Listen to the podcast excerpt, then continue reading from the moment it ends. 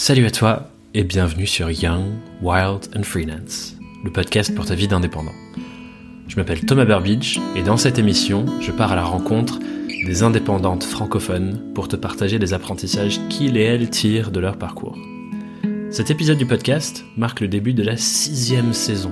On y est déjà, qui a un goût un peu particulier d'ailleurs, parce que toutes les interviews de cette saison ont été tournées au Québec, à Montréal.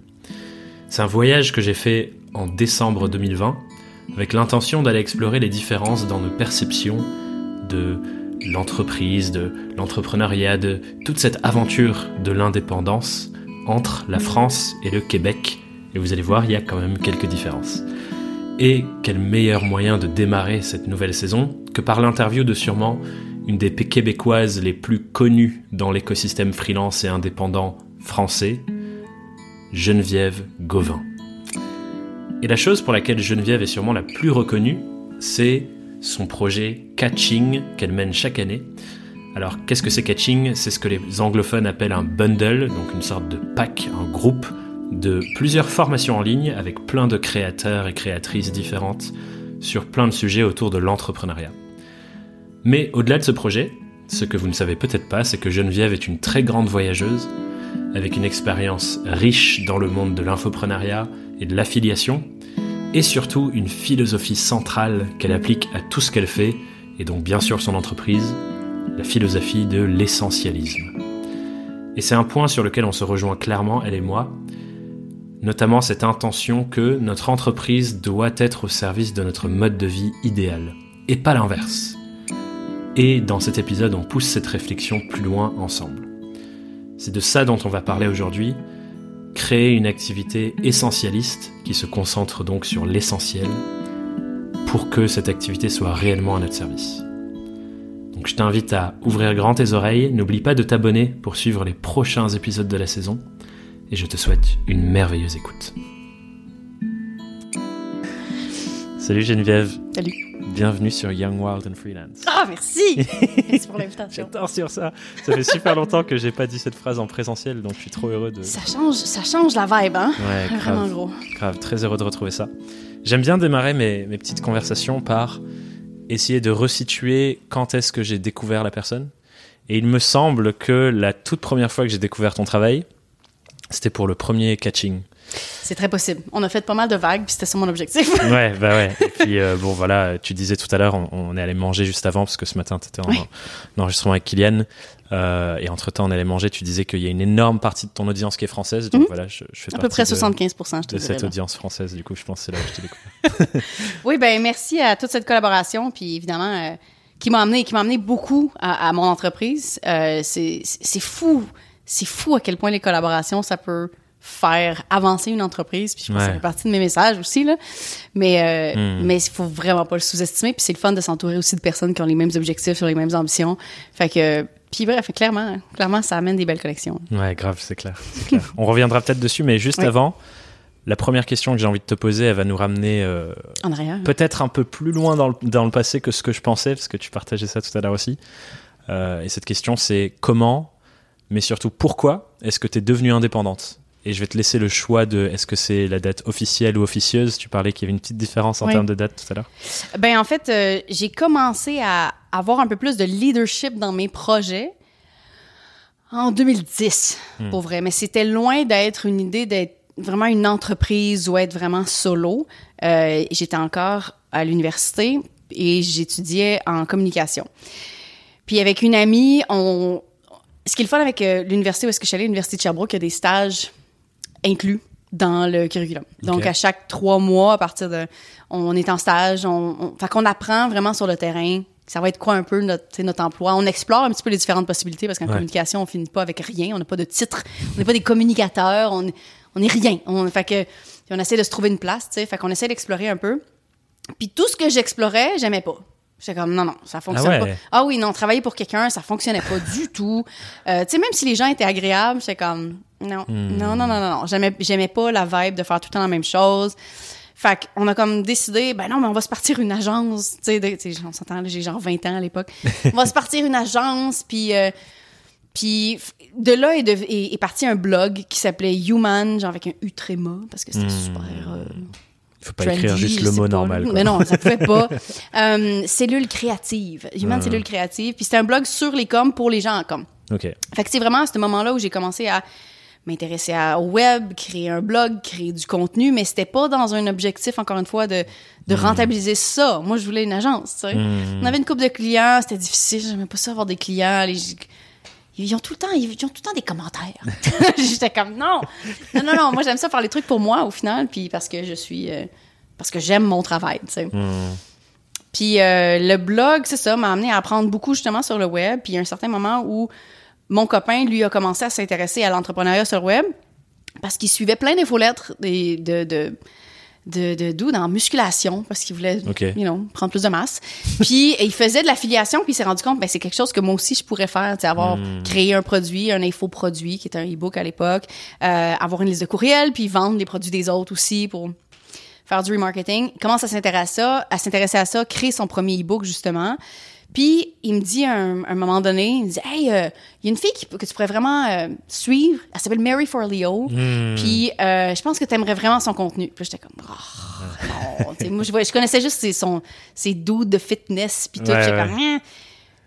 Mais Mary Forleo m'a vraiment comme wow, ouvert les yeux par rapport à la business. Puis Là on est rendu en 2012 là Hmm. je finis mon bac cette année-là, justement, puis je m'en allais faire une maîtrise, puis j'ai dit à mon père, j'ai dit, papa, je veux pas faire ma maîtrise, euh, je veux investir dans la B-School, qui était genre 2000, Ouais. affaire de même. Après beaucoup de discussions, finalement, j'ai pas fait ma maîtrise et j'ai pris ça, puis c'est là que ça m'a vraiment ouvert la porte, c'est comme, OK, je veux avoir une entreprise par moi-même quand je vais terminer mon bac, parce que je suis encore à l'école, puis je vais commencer, puis le 1er janvier 2013, finalement, euh, je, je vais avoir ma propre entreprise. Ce que j'ai travaillé là-dessus, c'est ça que j'ai fait. Pendant six mois, à peu près, j'étais un peu, j'étais solo, comme vraiment, justement, indépendante. Je faisais mes trucs complètement séparés de, de mon copain, puis j'avais bien de la misère. Encore une fois, les clients. Tu sais, j'étais comme, Hmm. oh, trouver des clients. C'était quoi ça au début que tu faisais du coup à ce moment-là? Euh, je voulais être, ben, j'ai commencé par être branding coach Ok. parce que j'ai toujours aimé tout ce qui est l'aspect visuel et la stratégie. Ouais. Fait que je voulais aider les gens justement à créer une identité de marque puis ça après ça je me suis comme ah, peut-être juste business coach mais c'est très large puis tu sais j'avais pas Hmm. énormément non plus de d'expérience fait que tu sais j'apprenais Ouais. je redonnais tu sais les erreurs de débutant Euh, mais je me retrouvais pas là-dedans puis c'est ça j'étais comme je suis pas sûre je suis pas je suis pas tant la bonne personne pour ça puis mon copain lui commençait justement à faire des bonnes connexions avoir une business qui tourne, tranquillement mais son image de marque était dégueulasse Hmm. puis il manquait un peu de stratégie, il avait besoin d'aide, fait qu'on a juste décidé de m'intégrer finalement dans la compagnie, dans sa comp c'est devenu notre compagnie mais c'était lui qui était le visage finalement du projet. Puis là on est justement rendu à peu près en 2013 où on est devenu officiellement une compagnie. Donc ça a pris puis à partir de ce moment-là, j'étais pas le visage de l'entreprise, c'était mon chum, moi je travaillais avec lui comme partner. Puis on, on a évolué, c'est ça, c'est loin hein, fait que il y a comme beaucoup d'histoires entre les deux. Ouais, bah ouais. Euh, puis c'est vraiment plus autour. En fait, c'est en 2018 que j'ai commencé à considérer faire les trucs retourner Pour solo, tu sais, Mm. finalement. Euh, fait que beaucoup d'apprentissage de différents modèles, différents types de produits entre temps pour me ramener finalement Ouais. Qu'est-ce que je fais? Et, et c'est quoi qui t'a poussé du coup à reprendre euh, peut-être la deuxième fois le jump de en fait je sors de juste Solo. faire les choses moi et euh, Euh, on est revenu à Montréal pour avoir un enfant parce que j'avais besoin des assurances publiques pour couvrir l'accouchement parce que ça faisait plusieurs années qu'on voyageait beaucoup. voyagiez, ouais, ouais. Puis euh, je me cherchais des amis entrepreneurs parce que ça faisait longtemps que mes amis entrepreneurs, c'est des collègues internationaux que j'avais rencontrés à travers les voyages. Euh, tra- puis notre entreprise était tout en anglais. C'est vraiment sur le marché anglophone. Puis je me cherchais des amis, puis j'étais comme ben on va être là pendant un certain moment, fait que puis j'ai commencé à regarder qu'est-ce qui se fait en business au Québec, puis il y avait c'est ça, il y avait les gens parlaient juste d'être des influenceurs, puis avoir un blog, puis j'étais comme c'est pas des mauvais modèles d'affaires, mais c'est des modèles risqués parce que il y a pas on est au Québec, on est 7 millions de personnes là, puis euh, quand t'as un blog qui parle de lifestyle parce que c'était c'est ça hein, être un blogueur influenceur, parler de lifestyle, euh, ben il y a pas tant de place pour d'autres. Fait que le trafic est tu sais c'est ça, c'est limité. Fait que je voulais donner l'opportunité aux gens d'apprendre à connaître les autres modèles que moi j'avais appris, que moi je- que j'appliquais, mais aussi que j'avais appris au travers les rencontres que j'avais faites à travers le monde de personnes qui, qui ont des business 100% de dropshipping ou Ouais. d'autres personnes qui font juste de l'affiliation ou fait que je voulais en parler. Fait que je me suis dit, ben, j'ai quelque chose à partager par rapport à ça. J'ai appris beaucoup, que ce soit de mes erreurs, que de, de- you know, des projets que j'ai faits. Je vais faire un podcast parce qu'on venait juste. J'avais un podcast avec mon copain avant. Euh, puis on, on l'a arrêté parce que ça fonctionnait plus, c'était plus exactement qu'est-ce qu'on voulait faire, mais c'est un médium que je connaissais déjà. Ouais, que tu maîtrisais. Ouais, fait que je me suis dit, you know what, on va partir un podcast, il y en a pas beaucoup. Je suis comme dans les premières, euh, je vais voir comment les gens vont apprécier ce modèle-là. Puis ça ça a payé parce que ben justement étant dans les premiers, ben tu ferais un peu ton chemin puis euh, Ouais. les gens après ça tu deviens un peu une référence, tu sais. Euh, c'est tout hein, pour vrai, c'est comme ça. Puis là je me suis dit ben OK, je pourrais peut-être enseigner. Qu'est-ce que je pourrais enseigner? Puis ça, c'est juste comme enchaîner une petite, une petite étape à la fois, mais ça a été comme l'accumulation finalement d'expérience qui m'a amené à dire, ben, j'ai quelque chose à dire. Ouais. Et en plus que tu voyais qu'il y a un espace qui n'est pas comblé où tu te dis ah tiens ce serait trop Ouais. utile pour les gens d'aller Ouais. voir ça. J'ai, oui, c'est ça. J'ai vu un besoin, je fais comme, ben, je suis capable de le combler. Fait que je vais, je vais le combler gratuitement en commençant parce que pour l'instant, j'avais pas grand chose à vendre. Je voulais vendre, je voulais partir un mastermind avec une, une amie, puis finalement, ça a pas fonctionné. Puis j'ai fini par tomber enceinte. Fait que j'étais comme moins disponible en 2018, mais j'ai quand même, j'ai comme eu trois clients en one-on-one. Ça a été comme mes premiers débuts. Genre, hey, je suis capable de faire de l'argent avec qu'est-ce que je connais. Puis si Ouais. les gens ont des résultats, OK, cool, tu sais. Puis éventuellement, ben j'ai commencé à lancer des formations en ligne. Puis, ben, c'est ça, c'est une chose, c'est vraiment une chose à la fois, mais c'est à, coup de, hey, j'ai quelque chose à dire. Ouais, trop cool. Et euh, c'est intéressant, j'ai envie de creuser plein de trucs, mais le point de départ que j'avais envie de prendre, c'est une sorte de, j'aime bien dire philosophie qu'on a Mm. en commun, euh, qui est un truc que tu martèles souvent de ton entreprise, faut qu'elle soit au service de la vie que tu Ouais. veux vivre. Ouais. Et euh, moi, c'est un truc qui est aussi très proche dans ma réflexion sur les choses, qui est que je suis arrivé à l'indépendance et au fait de devenir freelance par une réflexion de comment je peux avoir le maximum le contrôle sur à quoi ressemble ma vie idéale. Absolument. Et pour ça, il fallait que j'ai le contrôle sur mon travail. Oui. Et du coup, je rejoins carrément cette réflexion que tu as eue là euh, et que tu, tu, tu martèles un peu dans, dans tes contenus et ta manière de, de prendre la parole. Je suis curieux de, c'est quoi la première fois que tu as eu cet apprentissage et à quel moment est-ce que ça c'est devenu vraiment genre euh, la philosophie qui guide ton, ta manière de bosser, tu vois? La première fois, on venait juste de commencer, là, fait que, euh, officiellement, en 2013. Puis, euh, on, ça va bien. On fait déjà beaucoup de revenus parce que, bon, avec l'affiliation, avec, avec mon, mon, mon copain, justement, quand on, on a lancé pour la première fois son e-book, avec plein d'affiliés. Fait que, tu sais, du jour au lendemain, on faisait des centaines de milliers de dollars. Ouais. Cool, la vie va bien. On est dans un petit café dans la petite Italie, puis on a, un- on rencontre un gars qui est australien, qui vient passer son été à Montréal parce qu'il a des amis à Montréal, puis il fait pff, du Thai box, je sais pas quoi. Bref, tout ça pour dire qu'on a des, entrepre- des entreprises qui sont similaires en termes de, on vend des produits d'information, puis on fait de l'affiliation, non, non, non. Lui, est en- comme je te dis, il est australien, il vient l'été parce que c'est son hiver. Puis il fait des échanges comme ça. Puis là, il nous parle de ses voyages. Puis il nous parle que il- des fois, il va vivre à Bangkok. Puis moi, Bangkok, c'est juste Hangover. Tu sais, le film, c'est juste ça que je connais. Tu sais. Fait que je suis comme, ah, tu peux vivre à Bangkok. C'est pas juste dangereux. Genre, terrible l'image qu'on se fait. Mais bref. euh, puis, puis, puis il nous parle de ça, de tous ses voyages. Ça fait rêver un petit peu. Ouais. Tu sais. Puis, puis il dit, ouais, mais pourquoi, pourquoi vous voyagez pas? Tu sais, vous avez, vous êtes, vous avez, vous êtes tellement in a good place, in a good, vous avez, you have such a good situation. Je sais pas qu'est-ce qu'il a dit, en tout bref. Puis on n'avait pas de réponse. Parce qu'on voulait voyager, là, tu sais, puis la seule Mais juste, tu le faisais pas, quoi. non, on le faisait pas. La seule chose qu'on allait, on allait dans des, des resorts à Punta Cana, puis au Mexique, puis c'est le fun, mais c'est pas le voyage. Ouais, c'est la c'est pas le relaxation. mode de là. vie, quoi. C'est pas la... Non, exact. C'est un, une bulle. Hmm. puis on n'avait pas de réponse. Fait que ce soir-là, on a comme... On est revenu à la maison, puis on a comme réfléchi à ça. Pourquoi qu'on voyage pas? On peut, là, on veut. Pourquoi qu'on le fait pas? Hmm. Ben, tu sais, t'as tout l'inconnu aussi, mais en même temps, tu fais comme... OK, qu'est-ce qu'on devrait faire? Ah, t'as peu, là. Lui, il- ah oui, parce qu'il nous a invités, finalement, à venir en Australie chez eux. C'était la première fois qu'on venait. puis OK, hey, on va y aller. Let's do it. Puis en janvier, donc leur été, on est allé. On est allé en Australie chez eux. Puis là, on était comme, oh shit, on a travaillé, là, c'était pas des vacances. On a amené notre ordinateur, puis on travaillait la moitié de la journée quand il faisait trop chaud, puis après ça, on s'en allait sur la beach où on se promenait, on allait faire des, des tours de vignobles, puis on, ça finissait euh, drôle. Euh, ça pour dire que on a comme commencé avec ça, puis on a fait comme, oh shit, ça, ça existe, puis on peut le faire, puis on, on a les capacités pour le faire, pourquoi qu'on le fait pas? Ouais. Puis ça a vraiment comme. Cette année-là, on s'est mariés, on, on- on est, parti un mois en Italie pour la lune de miel. Après ça, on s'est rendu compte que. Ah, on veut plus. On venait juste d'acheter un condo, un, un appartement. Puis on était comme non, on veut partir. On est parti trois mois à Paris, sans compter le budget. C'était vraiment pas tant une bonne décision financièrement. mais, ça, mais, mais ça, ça, a été quand même une espèce de révélation. Ouais, c'est la prise de conscience Wow! que I can do this, quoi. Exactement. Fait qu'on l'a fait. Puis là, c'était comme, ben là, il n'y a plus d'autres options. Hmm.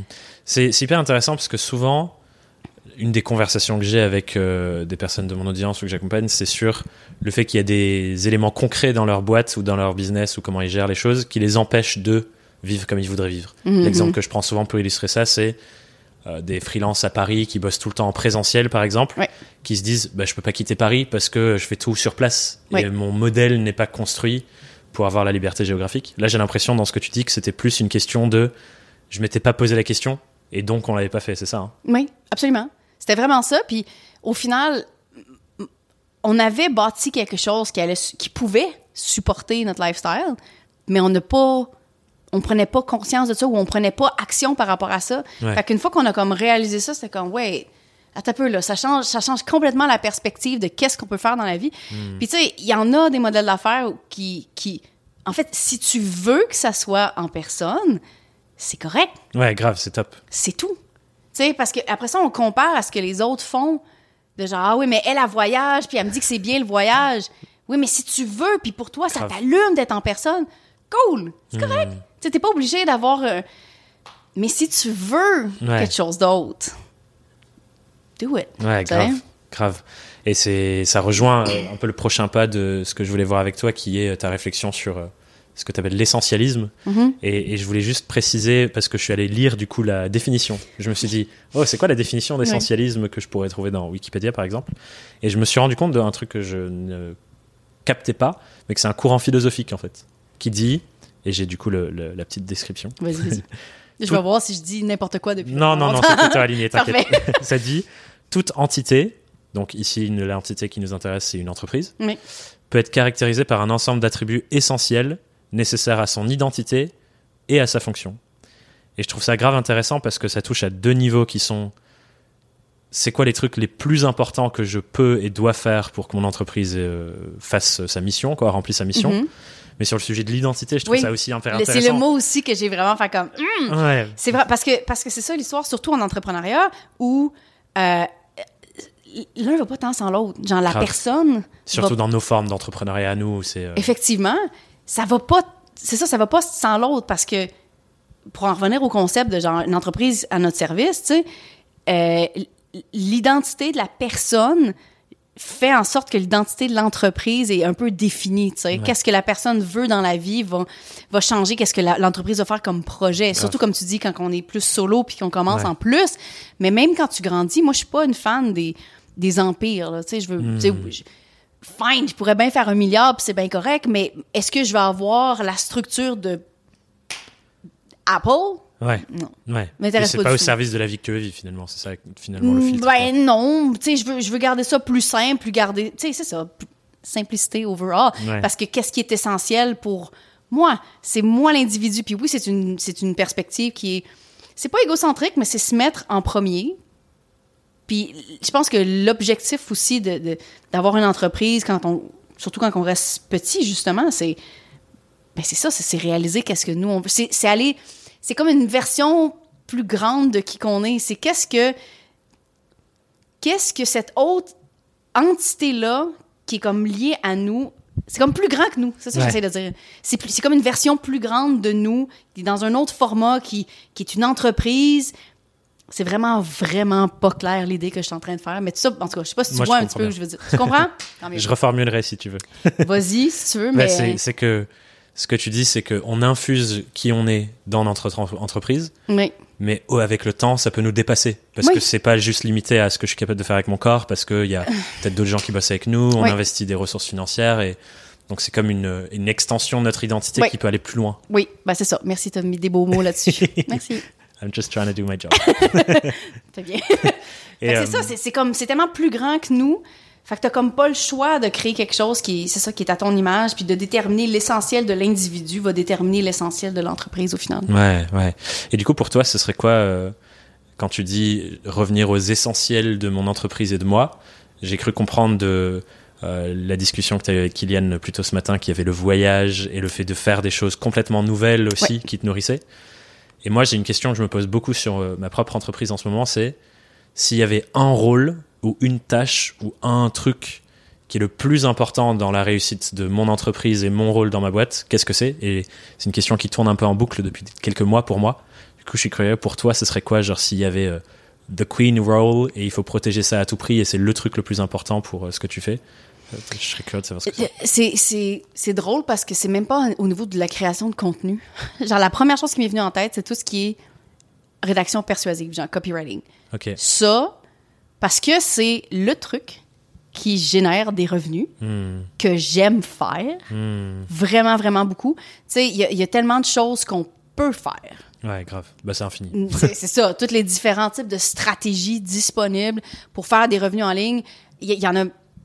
Non, ça finit plus. Fait que moi, j'ai j'ai essayé, j'ai expérimenté, j'ai choisi le email marketing comme la façon qui va m'amener des revenus, mais qui va, qui va le faire de façon agréable. Tu sais, Je veux pas le déléguer. Je sais que je peux, Ouais. mais j'ai aucune envie. Ouais. Aucune envie. Puis, tu sais, c'est pas loin de la création de contenu non plus parce que tu fais pas juste de la vente, tu vends en donnant de la valeur, right? Fait que donner de la valeur, ça fait partie de la création de contenu. T'éduques les gens à faire des, des réalisations, des réflexions, ce genre de trucs-là. Euh, mais ça, je voudrais, j'ai aucune envie de déléguer ça. Ever. Je veux garder ça. Ça fait partie du, de, mon entreprise au complet, le 2013, est basée sur la ré- la rédaction, ce modèle d'affaires-là vraiment écrit. Pour moi, c'est seconde nature. Ouais, ouais. Et c'est hyper intéressant parce qu'effectivement, comme tu dis, quand on identifie ces essentiels-là, Mm. ça permet de se dire, OK, ça c'est ma fondation, et moi, la place que je veux avoir, qui est importante pour le développement de la boîte, comment je fais pour le, que le reste, ça soit pas forcément dépendant de moi? Et ça donne, je trouve, des bonnes briques et des bonnes pistes pour se demander, OK, comment je structure un peu cette affaire? Et ça va être différent pour tout le monde. Tu vois, toi, tu dis, par exemple, c'est euh, l'écriture persuasive qui Mhm. prend forme dans ta newsletter, Ouais. sur euh, peut-être sur tes réseaux aussi. Et moi, je me rends compte quand je regarde pour moi, et le truc qui revient un peu en boucle comme ma réponse, c'est me nourrir de plein de différents courants de pensée et créer de la pédagogie complètement nouvelle à partir de ça. Genre euh, philosophie plus permaculture plus euh, copywriting. Oui. Ok, ça, ça devient euh, un truc qui me ressemble. Ouais. Et je me, moi, je me dis, ok, il faudrait que je passe le clair de mon temps à faire ça en fait. Ouais. Mélanger des influences et créer des nouvelles manières d'apprendre. Mais ça te nourrit, ça te nourrit toi Et ça me nourrit comme individu. Puis ça fait en sorte que ton entreprise est unique. Ouais. Donc, qu'il y a quelque chose de différent qui va attirer les gens, tu sais. Ouais. Donc, c'est ça. Fait qu'au final, c'est ça ton essentiel, point. C'est ça l'essentialisme. C'est juste de trouver c'est quoi qui est essentiel pour nous en tant qu'individu, en tant qu'entreprise. Qu'est-ce qui est le. Comment qu'on peut faire les choses de façon minimale avec le plus d'impact possible. Sais, si tu peux faire une chose, qu'est-ce qui est la chose que tu adores qui se retrouve en- entre les deux, tu sais, les cercles, les. Ouais, les cercles concentriques. voilà. Alors je crois que c'est pas concentrique, on m'a dit récemment, c'est pas concentrique Thomas, c'est des cercles qui se rencontrent à un endroit. Ça, ouais, concentrique, c'est pas un dans l'autre. Ouais, c'est un dans l'autre, Mais tu sais, pour dire que le milieu entre qu'est-ce que t'aimes, qu'est-ce que t'aimes faire, qui te passionne, qui fait que tu te réveilles le matin, puis euh, le truc qui fait vraiment en sorte que ton entreprise Ouais. grandit. Ouais. Qu'elle nourrisse sa mission et qu'elle se développe. Exact. Hmm. 100%. Ouais. Et, euh, et du coup, tu as dit là, tu parlais de faire moins, mais avec plus d'impact. Moi, Mm. c'est un truc que j'adore euh, chercher et j'invite toujours les gens qui me suivent aussi à réfléchir à. J'appelle ça des asymétries d'impact. Moins d'efforts, plus de résultats. Oh, j'ai jamais entendu le. Bah parce que du Mais coup, bon. tu investis moins d'efforts, mais tu as plus d'impact. Donc, c'est pas symétrique. Ça vois. fait beaucoup de sens. Ouais. Oui. J'aime bien ce mot. Je trouve que ça coin the term pas mal. Oui, oui. Alors qu'il y a des choses où tu peux mettre beaucoup d'efforts, mais avoir très peu de résultats et qui est aussi une asymétrie d'impact, mais un peu dans le mais dans l'autre sens. et c'est pas Ouais. le sens qu'on cherche. Et, euh, et je trouve que du coup, c'est une autre clé de, se- de- de se dire ça. Et ça vient sur ce truc de moins mais mieux. Et c'est aussi quelque chose que tu martèles souvent, toi, de dire bah, arrêtez d'essayer de tout faire parce qu'il y a une infinité de choses à faire. Ciblons. Et je suis curieux, est-ce que tu as, au-delà de ce truc de ok, l'essentialisme de la tâche principale et je me concentre sur ça, est-ce que toi, tu as d'autres procédés, d'autres clés, d'autres réflexions pour te dire ok, ça, I'm gonna cut it et je vais pas le faire parce que c'est pas ce qui, est, ce qui rentre dans moins mais mieux Comment tu fais pour sélectionner un peu les choses où tu mets euh, l'accent? Je sais pas si t'as un procédé pour ça. J'ai pas de procédé. J'ai plus des barrières. Ok.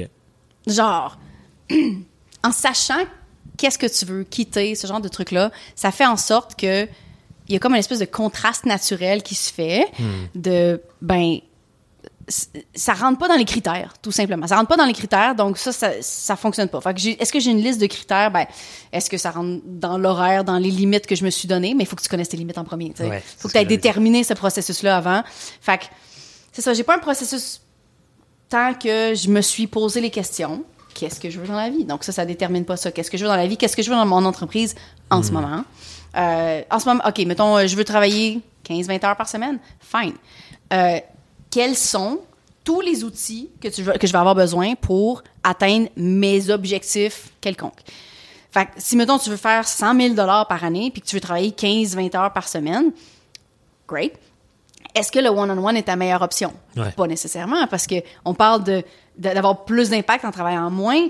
Une heure égale un certain nombre de dollars. Tu pas une espèce d'impact exponentiel avec chaque heure. Ouais. Donc, de choisir un modèle d'affaires qui supporte cet objectif-là, objectif qui a été déterminé par c'est quoi ton essentiel? ouais, grave. Fait que, Le mode de vie qu'on qu'on veut, on revient à ça du coup. euh, Exact.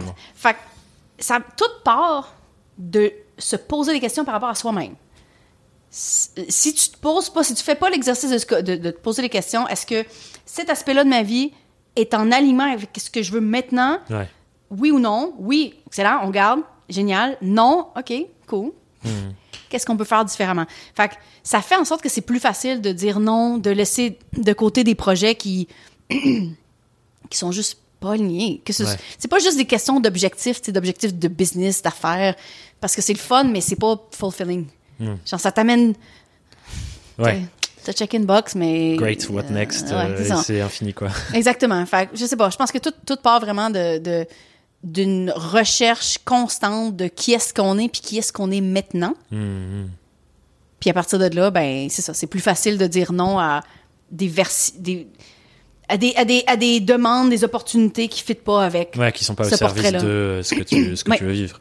Et encore une fois, c'est un truc auquel euh, je commence à goûter de plus en plus, qui est que tu arrives à un stade où tu as beaucoup d'opportunités et sont toutes incroyablement sexy, et ça devient de plus en plus important à avoir cette compétence de couper dans l'art, si je peux me permettre cette expression un peu grossière, mais euh, de dire ok, c'est ouf, mais c'est pas aligné avec où je vais et où j'ai envie d'être maintenant par exemple sur les horaires ou par exemple sur euh, le cadre de vie ou ce genre de choses.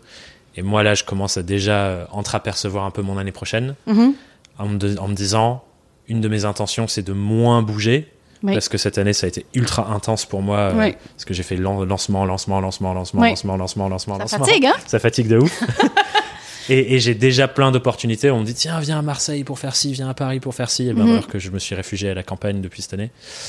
Et, euh, et du coup, je me dis, ok, là, ça va être inter- important pour moi d'arriver à, à dire non à des trucs qui me demanderaient trop physiquement de bouger, quoi. Mm. Donc, euh, ça me fait penser à, tu sais, il y, a- il y a comme une espèce de amour-haine envers, c'est comme une espèce de modèle de lancement, justement, où Ouais. tu vas donner énormément, puis après ça, t'es fatigué, fait que là, t'arrêtes, puis t'es comme, ah, je suis plus capable. Ouais. Puis après ça, t'as comme envie, puis là, tu Ouais, retournes sur une espèce de roller coaster. Puis il y a plein de personnes qui vont faire littéralement des business à, à montrer un modèle d'affaires qui est contraire à ça. Tu sais, tout ce qui est evergreen, ouais. tout ce qui est vente automatique, lifestyle business, comme ils disent. Littéralement. Puis, tu sais, c'est pas un modèle de lancement, c'est un modèle où tu as de l'argent tout le temps, où Mhm. ça croît comme ça au lieu de faire. Hum, Puis, je comprends ce point-là parce que tu as une genre de sécurité financière qui est comme agréable. Puis, j'ai essayé, puis j'aime ça, mais j'aime aussi le roller coaster. mais en même temps, tu vois, je vais avoir des années où on- je suis dans le haut du roller coaster, puis l'année suivante, je me dis, qu'est-ce que j'ai envie? Hmm. Puis là, je vais être dans le bas.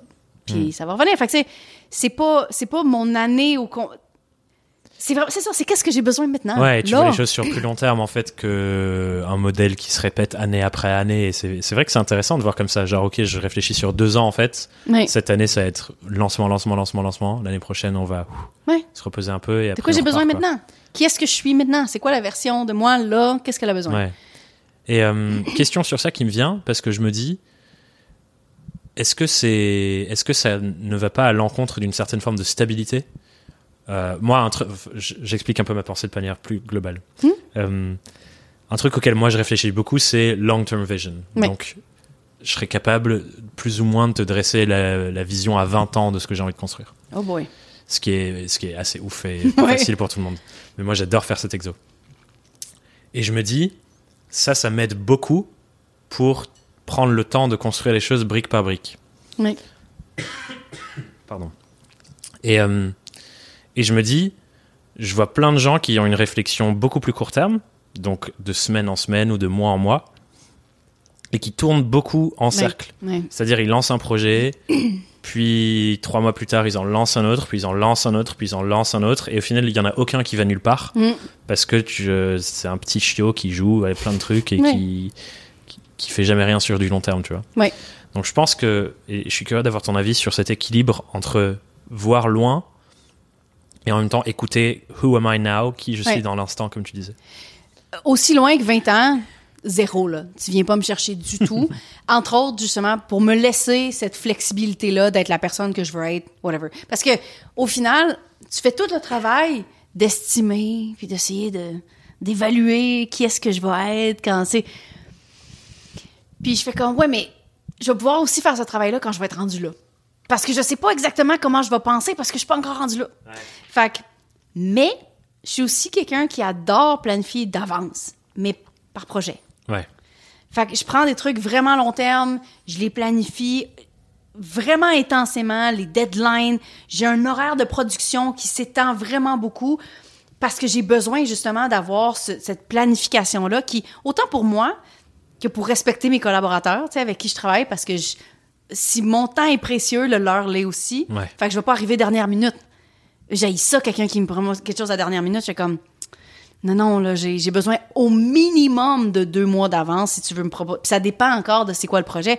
Parce que dans mon année, je sais à peu près où je vais mettre les choses et je sais comment je gère mon énergie par rapport à un certain projet.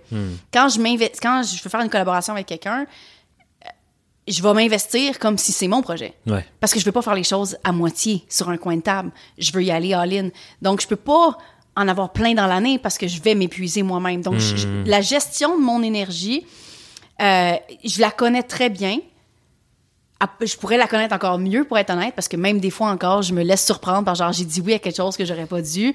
Mais tu sais, mais je pense que c'est ça, faut que tu connaisses bien comment comment tu gères ton énergie pour être capable de planifier. Mais je suis pas quelqu'un de long terme. Genre, j'ai besoin j'ai besoin de cette flexibilité, au moins, au moins à l'année. Ouais, ouais. À l'année. Ouais, mais ce, qui, ce que j'entends, c'est que tu te poses la question dans le présent de, ok, si je regarde euh, mes envies et mon niveau d'énergie maintenant, comment j'étends ça sur un an Ouais. Du coup, c'est ça. hein? Oui, Ouais. exact. Fait que, tu sais, c'est ça, c'est d'apprendre à se connaître. Mais c'est ça, très, très, très fan de la planification, mais, mais l'espèce d'établir des objectifs fictifs basés sur une version de moi Ouais, que je connais pas Ouais, encore, grave. ça fait pas beaucoup de sens pour moi. Ouais, j'entends.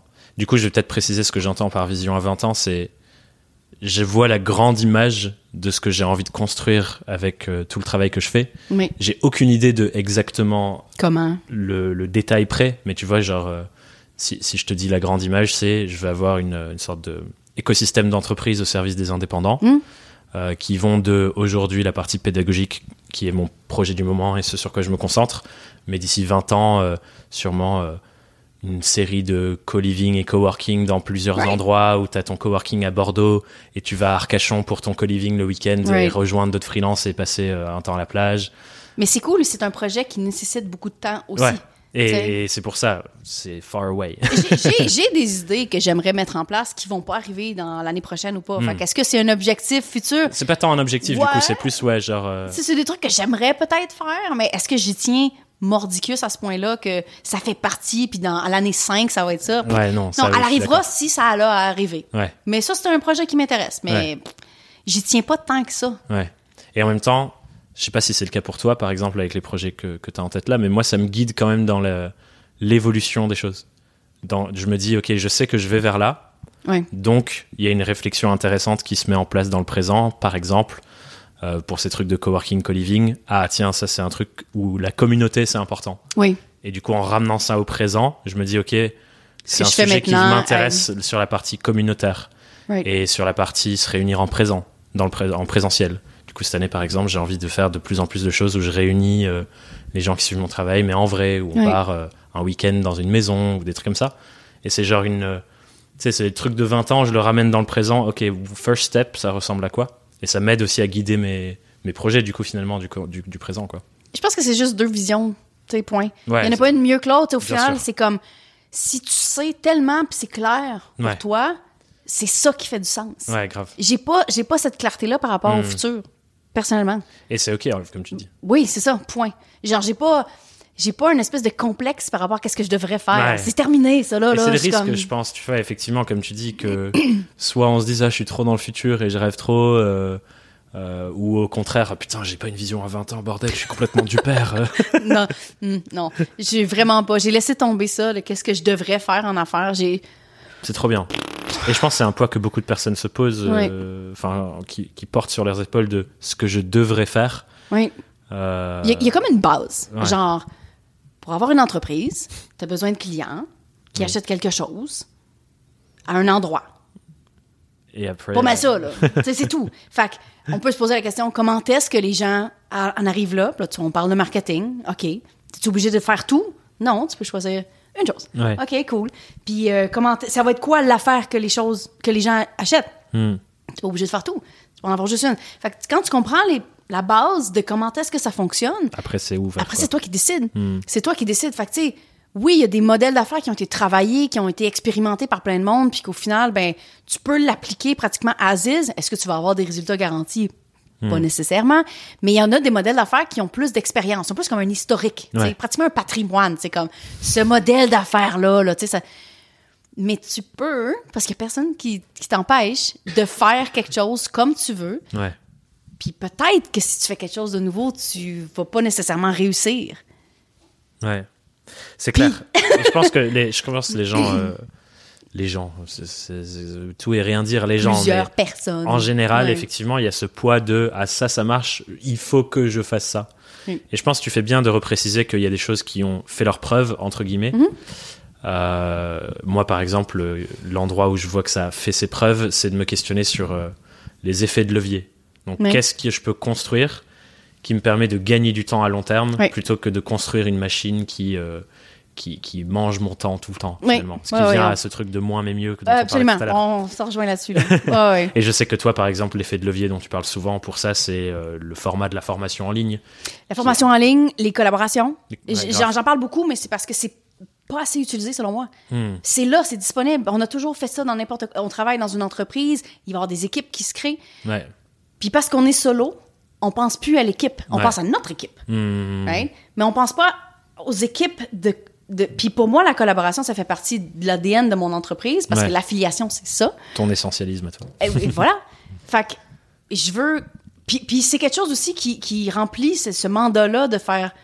d'avoir plus d'impact avec moins de temps, moins d'efforts, parce que tu bénéficies du trafic des autres, sais, de, de, de tout le travail des autres, finalement. Il y a un effort commun, puis tout, mais, mais tu atteins beaucoup plus de monde avec à peu près le même travail. Oui, il y a un peu plus de gestion d'autres personnes, mais, mais au final, moi, c'est comme ça que j'ai construit, puis c'est comme ça que je vais continuer de construire, parce que, ben, il bon, y a des- il y a des questions marketing, puis de gestion, de genre les coûts d'acquisition, puis ce genre de patente-là avec la, la publicité, Ouais, c'est des détails, ça, après. Non, mais c'est ça, mais au final, pour moi, l'impact devient majeur, exponentiel quand on collabore ensemble. Puis oui, les formations en ligne, c'est un peu c'est la même idée où tu, tu mets du temps dans un produit puis ensuite tu le vends à l'infini à une infinité de personnes. Ouais.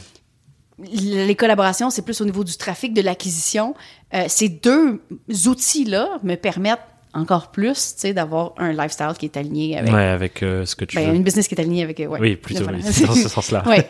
et, euh, et je voulais, du coup, pour, pour peut-être aider les gens qui sont là et qui réfléchissent à, OK, euh, qu'est-ce qui a fait ses preuves dans le temps? Et c'est, Parce qu'il y a plein d'exemples d'effets de Mm. levier. Je sais pas si tu en as d'autres. Moi, j'essaye à chaque fois de me questionner sur, OK, euh, je peux construire cette brique-là. Par exemple, moi, là où je mets beaucoup d'investissement de mon temps et de mon énergie, c'est sur l'effet de levier du média Mhm. comme toi tu as fait avec ton podcast aussi par exemple, mais où je me dis c'est incroyable la force de euh, là actuellement sur mon podcast il y a je sais pas 90 heures de contenu, c'est fou la force de 90 heures de contenu de moi qui partage ce que j'ai appris, euh, ce que enfin les apprentissages des autres, Absolument. le lien que ça crée avec les avec les euh, mes potentiels clients quoi. Et ça c'est un effet de levier encore une fois de je le fais une fois, là on enregistre cette conversation et je suis trop heureux de le faire à Montréal en plus, c'est au, au service du lifestyle que je veux. Absolument. Mais c'est aussi quelque chose qui va durer pendant peut-être les dix prochaines années, les gens pourront l'écouter, quoi. Ça a exact. Ça a de l'impact pour tellement, tellement de monde. Puis, tu sais, mettons qu'on s'en va à la base, quelque chose que les gens font pas, mais tu sais, c'est mettons écrire du contenu pour une personne. Ouais. Les gens font pas ça en ligne là, on fait du contenu tout pour de la masse,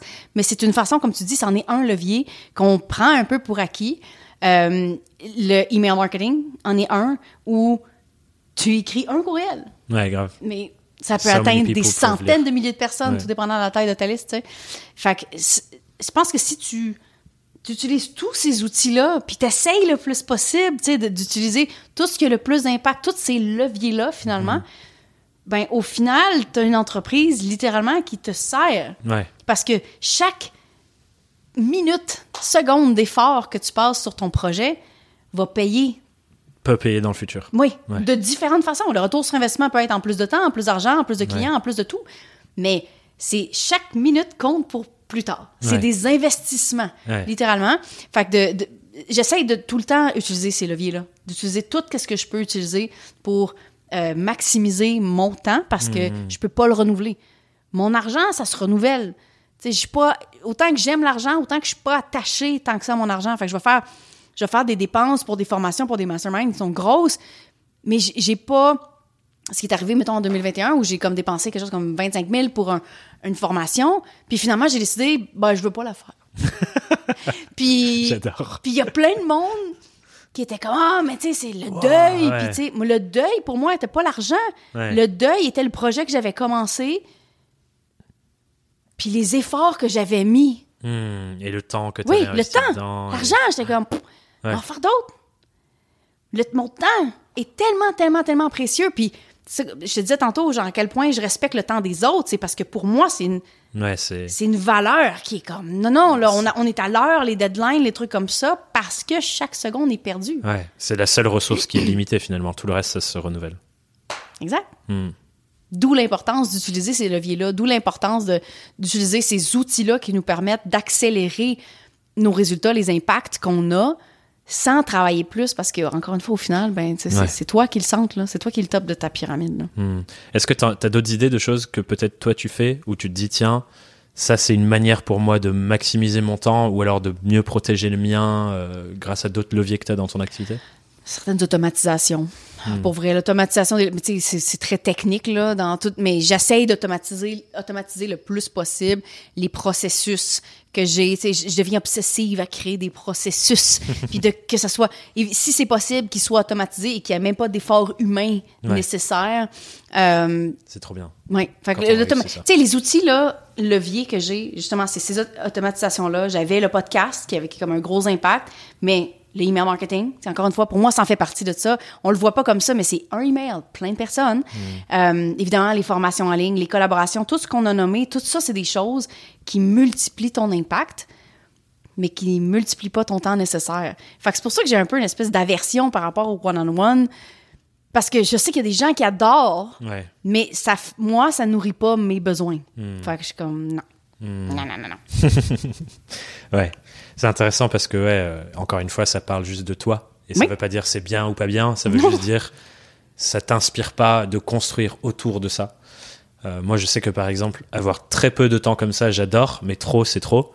Et c'est pour ça que j'ai que deux personnes, moi, par an, que je fais en one-on-one, parce que euh, c'est la bonne dose, tu vois. C'est genre, euh, ah, that's enough. C'est correct. C'est correct, puis il faut que tu aies choisi. Puis tu sais, au final, l'essentiel, c'est que tu aies du fun.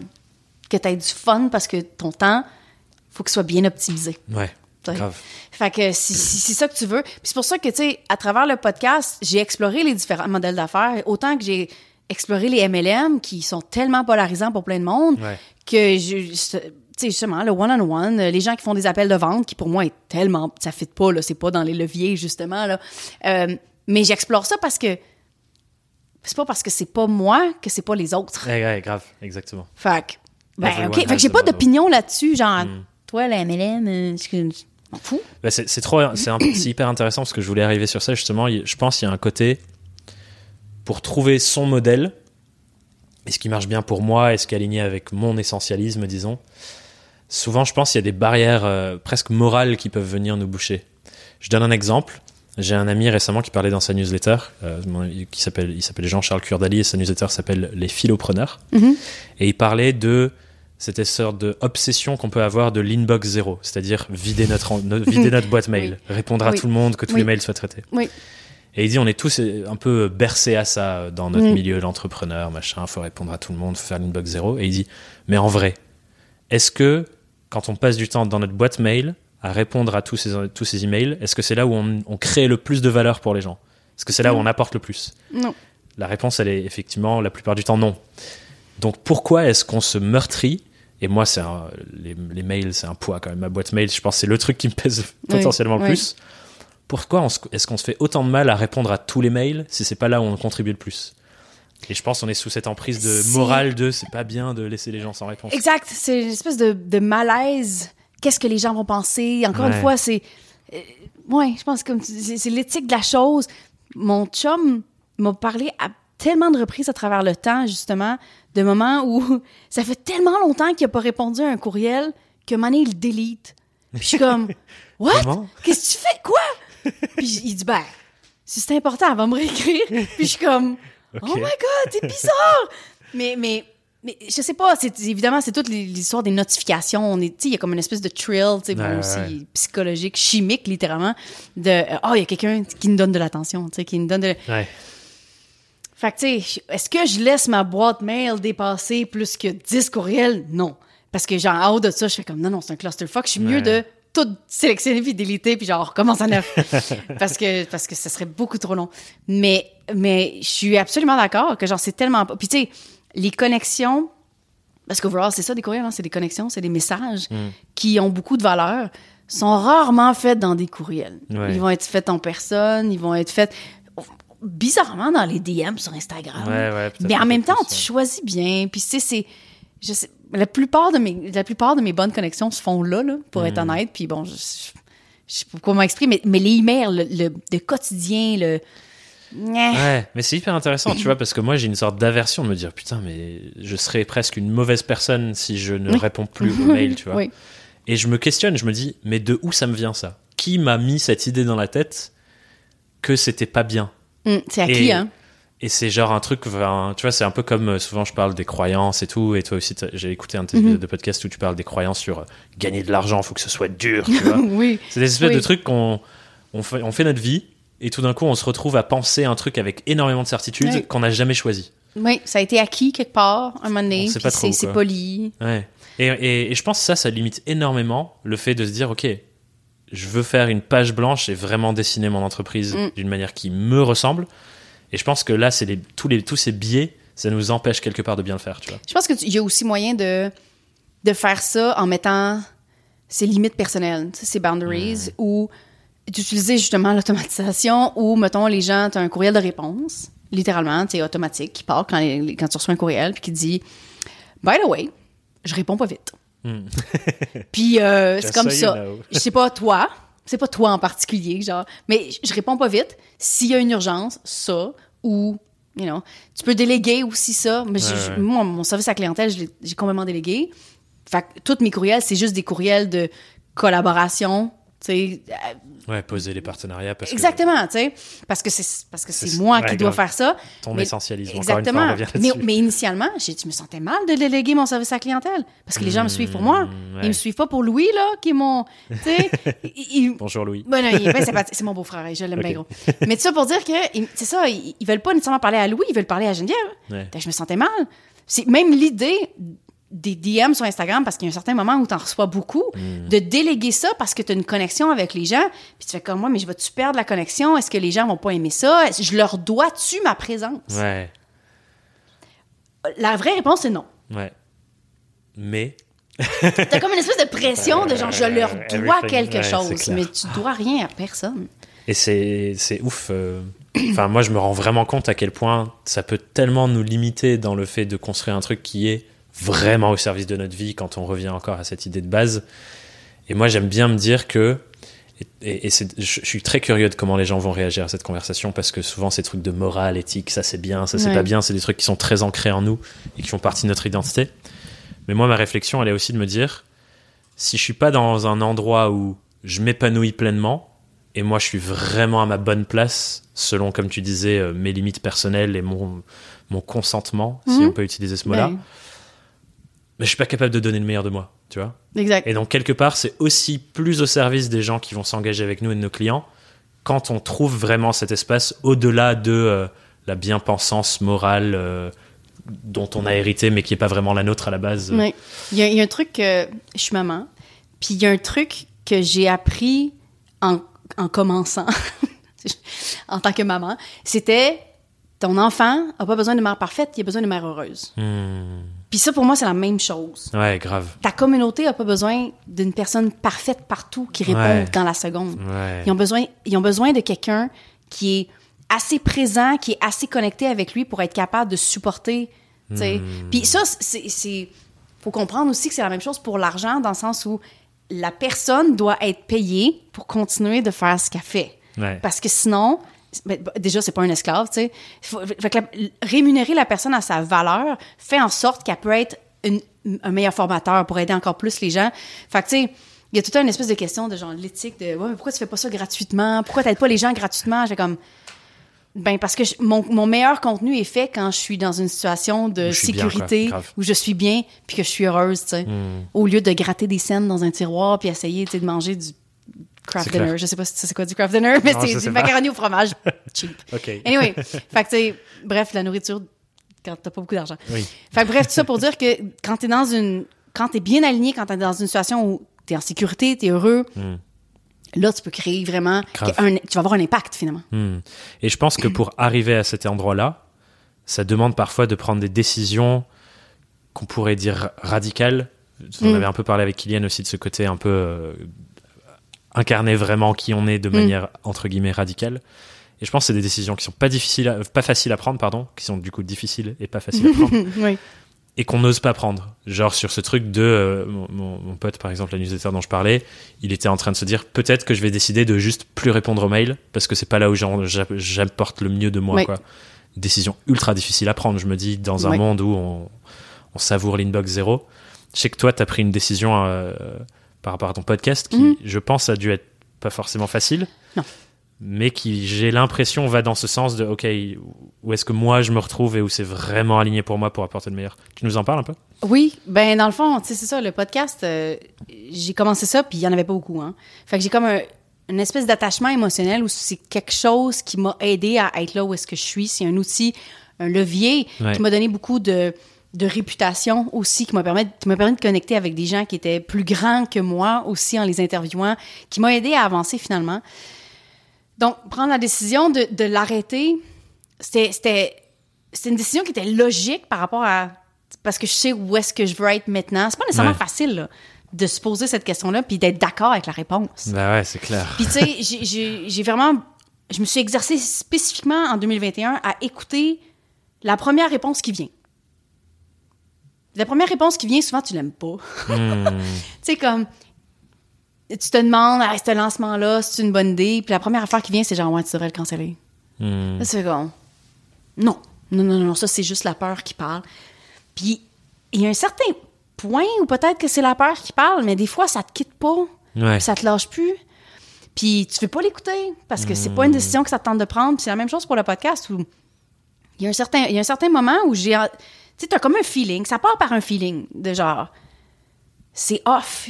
C'est inconfortable. C'est. Puis tu sais pas encore, t'as pas les mots formés par rapport à qu'est-ce que tu veux. Mais le moment que les mots se forment dans ta tête, Hmm. que genre, ouais, il faut que t'arrêtes le podcast, ça me quitte plus Ouais, ça part jamais. ça me quitte plus. Fait que j'ai comme commencé à plus écouter ça, à plus écouter quand, quand les mots se forment. Puis euh, c'est difficile, c'est très émotionnel, mais comme tu dis, je t'ai rendu à un certain point où check. Là, on parlait de roller coaster. Là, je suis dans un creux. Puis j'ai besoin de respecter ce creux-là. Ouais, de prendre le temps. Ouais. Puis le podcast me demande quand même, me demande moins d'énergie qu'avant parce que je fais juste l'enregistrement puis le posting, je fais rien en milieu, j'ai délégué ça. Mais quand même, la recherche, l'entrevue elle-même qui, tu sais, c'est- c'est c'est un peu drainant quand ouais, même à la t'es fin. tu émotionnellement engagé. Exact. Fait que j'étais comme, OK, non. Puis, puis de me poser la question aussi, est-ce que ça sert mon entreprise maintenant? Ouais. Puis le podcast a été bâti dans l'optique de regarder les différents modèles d'affaires. Puis je parle plus vraiment de ça. Je fais plus les mêmes entrevues que je faisais avant en regardant les parcours des gens. Puis encore des gens qui me... Ah oui, je pourrais venir sur ton podcast pour euh, parler de mon parcours. Puis je, je vends je sais pas quoi. Puis je fais comme, mais non, mais je, je fais plus ça, ça fait deux ça. ans. Ouais. Fait que le podcast sert plus tant ce que je veux faire. J'ai essayé de le réaligner, j'ai essayé d'arrêter le, contenu que je faisais avant. J'ai essayé de mettre faire plus d'épisodes solo pour me mettre moi-même de l'avant parce qu'avant Ouais. ça c'était juste les autres. Ouais, j'ai comme à quoi j'ai vu cette évolution d'ailleurs sur ton podcast. Que- puis là, c'est ça. Je me suis juste dit, ben, non, ça sert plus. Puis de façon vraiment technique, ça me, ça me fait bien de la peine de laisser les vraies affaires, qui est un mot très bien C'est répertorié. vrai. Mais, mais c'est pas une bonne raison. Hmm, C'est pas une bonne raison de garder ça. Fait qu'au final, je me dis, ben, je vais trouver une autre façon, puis je vais changer les règles. Si euh, tout le monde dit qu'il faut faire du contenu public, mais là, mais je vais en faire juste du privé. Je puis- puis je veux essayer de faire quelque chose de différent parce que j'ai un peu le luxe de le faire financièrement parce que je- j'ai pas de stress financier, mais aussi parce que j'aime ça faire des nouvelles affaires. Hmm. Fait que ça me motive d'essayer de, de nouvelles choses. Puis là, j'étais rendu confortable dans mon podcast. Hmm. Puis j'ai besoin d'être inconfortable. Ouais. Besoin de goûter, comme tu disais, un peu à l'aventure, de Ouais. new things. Ouais, exact. Je sais pas ce qui va se passer. Est-ce que ça va bien marcher? Moi, je sais qu'il y a plein de monde quand je raconte ça d'habitude qui me font ah moi aussi j'étais de même, mais tu sais j'étais la petite fille qui changeait ses meubles de place aux deux mois là, dans sa chambre là. Ah, je fais ça pareil. Tout- toutes les trois semaines. Voilà. Mais on, dans on a besoin Ouais, de nouveautés, d'un nouvel grave. environnement. Puis je sais pas si tu peux relate, mais le soir, quand tu te couches dans le lit qui est pas au même endroit, puis là, t'as comme une autre perspective. Ouais, j'adore. T'es comme, oh wow, j'ai jamais Ouais. vu la pièce, c'est la même pièce. Tout le temps, ça me fait ça. Ça m'a fait ça ce week-end dernier. Il y avait, euh, c'était l'anniversaire de ma coloc Mm. et euh, du coup, enfin voilà, on était 15 dans la maison et à un moment donné, on s'est retrouvés assis dans la cuisine et j'étais avec ma coloc et je dis putain, je me suis jamais assis ici dans Oui. la maison. C'est vraiment particulier quand tu changes de perspective, puis tu fais comme, c'est la même vie, mais c'est pas la même chose. ouais, c'est ouais, grave. On voit les choses sous un angle complètement différent. Ouais. Fait que j'aime ça, réorganiser Hmm. pour, c'est ça, avoir une nouvelle vie. C'est la même vie, mais c'est pas la même vie. Hmm, c'est hyper intéressant. Est-ce qu'il y a. hum, Alors, je sais pas s'il y a une réflexion, mais peut-être qu'on peut l'in- l'inventer ensemble là. Ce que je me dis, prendre ce genre de décision, c'est ultra dur. Mhm. Je me demande comment on peut vraiment. Comment on peut identifier des choses que ça serait plus au service Et je pense que la question, au final, la réponse, c'est juste l'intuition. On le sait quelque part au fond de nous, on le sait, mais on n'ose pas le savoir, comme Mhm. tu disais. Mais je me dis, moi, ça, depuis que tu avais, tu nous avais partagé que tu prenais cette décision d'arrêter le podcast pour te focus sur euh, la partie plus infolettre et l'écriture dont tu as parlé au début Mhm. de l'épisode aussi, je me, je me regarde moi-même et je me dis, ok, c'est quoi les décisions que j'ai peur de prendre, mais qui feraient que ma boîte serait beaucoup plus alignée avec moi? Et je pense que toutes les personnes qui nous écoutent, il y a quelque part une décision dans le placard, tu vois. Mm. On le sait, hein? Et on le sait. On le sait, mais on ne veut pas le dire. Parce que quand les mots sont fermés, ils nous ne quittent plus. Ouais. Et que- qu'est-ce que tu dirais qui peut aider les gens à prendre cette décision malgré la peur que ce soit euh, mal perçu, euh, contre la morale que autrui nous impose, euh, alors que c'est plus aligné? Je dirais, c'est une question de pratique, c'est comme un muscle, dire non. Puis ça commence par des petits noms. Hmm. Dire non à ta mère qui veut t'appeler puis t'as plus d'énergie. dire non à juste comme, c'est ça, sais, respecter. Tu sais, quelqu'un qui veut venir comme ventiler, là, il y a une grosse journée, puis t'as eu aussi une grosse journée, puis tu fais comme, je t'aime full. Là, on pas la reporter à demain, j'ai pas l'espace. Hmm. Euh, de faire ça dans des, dans des environnements sécuritaires, Ouais. avec des gens que t'aimes, qui t'aiment, ça, de pratiquer son muscle de non, Ouais. euh, au final, ça fait en sorte que quand, t'as- quand les mots se forment sur les gros noms, là, les gros noms qui font peur, T'as plus de ressources pour t'as plus de ça. ressources, puis c'est sûr de, de, de, de s'entourer, de partager, mais au final, ce que je trouve, c'est que même quand je partage avec d'autres personnes, genre, qu'est-ce que t'en penses? Je reviens pratiquement tout le temps à ce que j'avais déjà décidé. Parce que la petite voix, elle sait. Ouais. Puis l'intuition, euh, c'est dur. C'est- comme pas, c'est pas concis, c'est pas concret, c'est quelque chose de, de, de weird. Hmm. Euh, mais, mais, puis j'ai, j'ai, de la misère à appeler ça l'intuition. Je sais pas, c'est ça. J'aime beaucoup le concret. Ouais. J'aime les chiffres, les spreadsheets, puis tu sais. euh, fait que ça, on dirait que c'est comme pas assez concret, mais en même temps, c'est ça, on dirait que j'ai comme fait la paix euh, avec, genre, le concret de l'intuition en 2021 pour juste vraiment comme, c'est ça, écouter les noms, mais ça commence, ça commence par se pratiquer dans des environnements safe. Tu peux bouncer des idées avec d'autres personnes si t'en as besoin pour être, tu sais, comme, peut-être que t'as pas vu certains angles.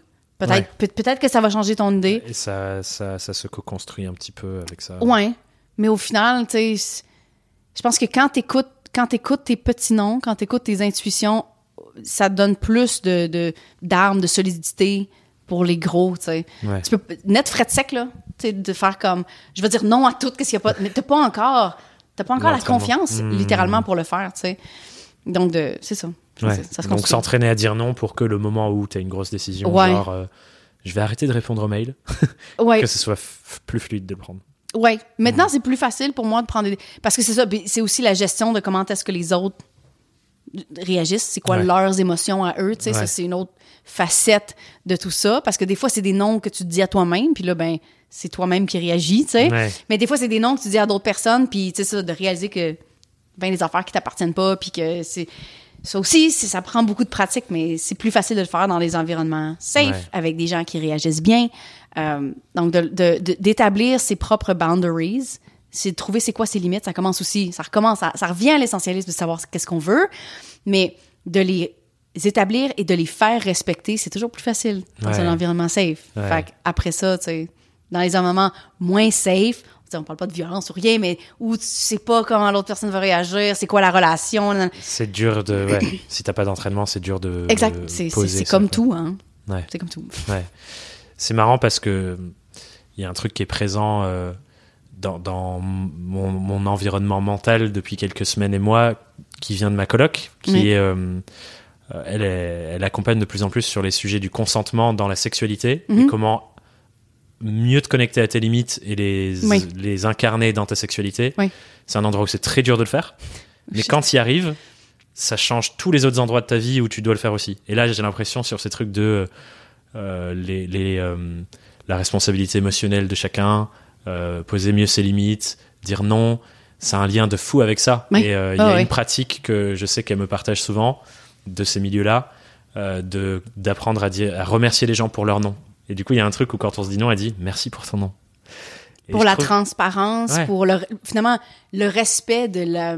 Merci d'être respecté, en fait. C'est ça le vrai Oui, mais le, respect de la vois. relation aussi, En parce plus. que on entretient finalement une relation qui est saine, tu sais, entre deux personnes, qui, qui est transparente, où la communication est fluide, puis. Ouais. Et ça valorise le oui, du coup, aussi. C'est Ouais. genre, si tu me dis non là et que c'est vraiment un non, je sais que quand tu vas me dire oui, pour euh, qu'on aille euh, discuter d'un projet ou recevoir euh, mon ras-le-bol de mon patron parce que j'en ai ras le cul de, de mon Ouais. taf et que tu me dis ok vas-y parle-moi-en je sais que t'es vraiment là et c'est pas tu le fais parce que je me sens obligé et, et je pense que c'est enfin voilà je voulais poser ce truc de merci pour ton nom parce que c'est peut-être un truc que les personnes qui nous regardent ou nous écoutent peuvent faire dans les cadres safe avec les gens Oui. euh, où on se sent bien une petite pratique qui aide à dire ah ouais en fait c'est cool de dire non tu sais, je fais beaucoup en ce moment là, là de travail justement sur les boundaries. Hmm. Pour, puis, puis les boundaries, c'est avec tellement de, de, de- de types de relations. Oui, tu as les relations sexuelles intimes, mais tu as aussi les relations de collègues, les Ouais. relations euh, avec ta famille, euh, avec tes amis. Ouais. Puis, partout les clients euh, exact. le mais- client qui t'appelle le soir à 21h Exact. Puis t'es- t'es- t'es-tu assez confortable pour dire ça va aller demain ou de pas répondre? Ouais. Parce qu'il y en a qui sont harcelants, tu sais. Et après ça, la personne, si elle sait qu'il y a une limite, puis elle continue de, de la dépasser, Hmm. l- il y a probablement, tu sais, qu'il va falloir mettre fin à la relation ou faut créer la distance, ce genre de truc-là. Fait que, tu sais, au niveau personnel, justement, de commencer dans à apprendre à comment gérer ça, ça t'aide tellement ensuite à Dans être meilleur entrepreneur essentialiste. grave grave T'sais. Puis, tu sais, je, je le fais pas dans le cadre sexuel ou intime en ce moment. Je le fais vraiment dans le cadre, tu sais, comme familial ou Ouais. le cadre. Puis ça, je réalise à quel point, tu sais, on en parle là, là puis je fais des réalisations à quel point ce travail-là, il t'aide puis on, puis on a établi que pour moi, c'est plus facile de dire non parce que ça fait longtemps que je le fais. Et niet, c'est pas encore parfait. Bah, il y a toujours des endroits où ah je vois que là c'est difficile Oui, parce qu'on n'est pas, c'est comme pas égal. On n'est Ouais. pas comme confiance en nous, en nos capacités, égales dans toutes les sphères de notre vie. Fait que, moi, l'entrepreneuriat spécifiquement, spécifiquement a vraiment aidé pour ma confiance en moi. Hum, hum, hum. Mais il y a encore plein d'autres affaires où, c'est, Où ça, ça va pas, là. fait, que, fait que je pense que c'est ça. Il y a du travail à faire dans, dans un peu tout. Puis si Hmm. ça commence par le personnel, ben que ça soit ça pour ensuite influencer la suite. ouais grave je suis, je suis content qu'on atterrisse sur ça ça fait un lien euh, sur un truc hyper important pour moi qui est le fait que on peut pas séparer nos personnes Non. entre guillemets professionnelles et nos personnes euh, personnelle, du coup. Une personne personnelle. Le même oui. mon monde perso. oui, Mais c'est quand c'est même, le même être humain, finalement. Et Ouais. juste parce que je change de pièce et que je passe bureau-salon, oui. on change pas. Et tout ça, c'est hyper lié, finalement, euh, même si ça se manifeste dans différents cadres de différentes manières, mais il Mhm. n'y a pas de dissection, quoi. Non, puis c'est ça, d'être capable d'incarner vraiment qui qu'on est. Euh, ça nous permet.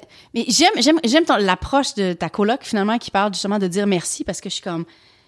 C'est tellement vrai à quel point ça, ça, ça, ça infuse du respect de soi, du respect dans nos relations. Tout est plus confortable quand on est capable de dire un nom assumé, respectueux. Puis on serait surpris à quel point de voir à quel point les gens sont capables de recevoir un nom quand c'est bien dit. On apprend à le dire ouais, comme il faut. Tu sais, c'est pas genre non fuck you. Ouais, c'est clair. c'est- comme plus expli- expliqué. On expl- Mais au final, euh, c'est juste, c'est c'est bon pour tout le monde. Hmm, hmm, grave, grave. Cool. C'est une chouette conclusion. Ouais, hein. Euh, on va arriver du coup sur les, les petites questions rituelles de fin Oui. d'épisode. Il y en a quelques-unes. Je t'en ai donné une au début, mais il y en a d'autres avant. Oui. Et la première, c'est euh, peut-être que ça va venir de tout ce qu'on s'est dit là. Mais si tu avais un conseil pour euh, Geneviève qui se lance, c'est ton tout premier jour d'indépendance et tu peux choisir du coup si c'est le tout début en 2011, 2012 ou quand tu reprends une version solo en 2018. C'est quoi le conseil que tu te donnerais à toi-même que tu aurais aimé avoir déjà acquis à l'époque? Geneviève de 2013, mettons, parce que c'était vraiment plus où est-ce que je commençais à avoir une idée d'être un entrepreneur. Geneviève de 2013 avait vraiment peur de pas savoir c'est quoi sa passion. Hmm, Ça, ça me hantait. Ça me faisait pleurer en petite boule dans la salle de bain. C'était l'enfer. C'était comme, je suis pas capable de, de trouver c'est quoi mon identité. hmm, Je suis pas comme correct avec mon identité. Puis je pense que ce qu'elle aurait eu besoin de savoir de quelqu'un qui l'a fait avant, parce que j'avais, j'avais pas ce support-là d'autres entrepreneurs vraiment, sauf mon chum, mais mon chum, il avait eu de la même expérience que moi au final. Euh, c'est juste, t'as pas besoin d'avoir une version de toi qui est finale là. Commence là. hmm. Puis essaye quelque chose là. Puis tu vas juste, comme déterminer qu'est-ce que t'aimes, qu'est-ce que t'aimes pas. Mais essaye pas d'être parfaite. Essaye pas de, de figure out. Everything now. euh, ouais. Tu sais, d'avoir un portrait fixe. Geneviève, c'est ça. Ouais. Parce que Geneviève de 2013, c'est vraiment pas Geneviève de 2021, 2022. Fait que, tu sais, au final, ça sert à quoi de vouloir tellement s'accrocher à créer l'histoire? C'est quoi le personnage? Ouais. comment? Juste let yourself be. Ouais. Et euh, ça me fait penser à, en ce moment, j'ai commencé un moment en disant que l'essentialisme, c'était un courant philosophique. Mm. Euh, la philosophie, c'est un truc qui infuse beaucoup de mes pensées, euh, business et réflexions pour ma boîte en ce moment. Et là, ce que tu dis, ça me fait penser à une autre pensée philosophique qui vient de Héraclite, euh, qui dit que on ne peut pas, on ne peut jamais mettre les pieds deux fois dans la même rivière, parce que entre Qu'est-ce les que deux moments, la rivière a changé, mais toi aussi t'as changé. Donc c'est jamais la même rivière, c'est jamais le même toi. C'est tellement bon. J'ai l'impression que ça parle un peu de ce que tu dis, tu vois. C'est euh, entre 2013 et 2021, tout va changer. De Oui. jour en jour, tout Oui, va changer. Donc c'est impossible de trouver ma passion, le truc qui Non, ne bougera jamais. Je suis même pas encore sûre. Au final, je suis même pas encore sûre. Tu sais, après tout ce temps-là, ça fait comme, ben, tu sais, les gens essayent de chercher c'est quoi la chose qui fait que tu te lèves le matin, puis on a une espèce d'idéal de je vais me lever, tu sais, comme Cendrillon, puis les oiseaux vont venir chanter à ta fenêtre. puis C'est comme, ah! Pour vrai, là, j'ai toujours pas ça, tu sais. Fait qu'au final, Ah ouais, t'as pas les oiseaux qui viennent chanter, euh, des oiseaux roses qui il y a des écureuils. Ok. Mais euh, non. non, non, non, non. Mais, mais c'est ça, tu sais, j'ai toujours pas une espèce de. espèce de version parfaite, un peu Ouais, euh, Parce qu'elle n'existe pas en fait. féerique de c'est quoi qu'on. comment- quand les gens sont heureux. Hmm.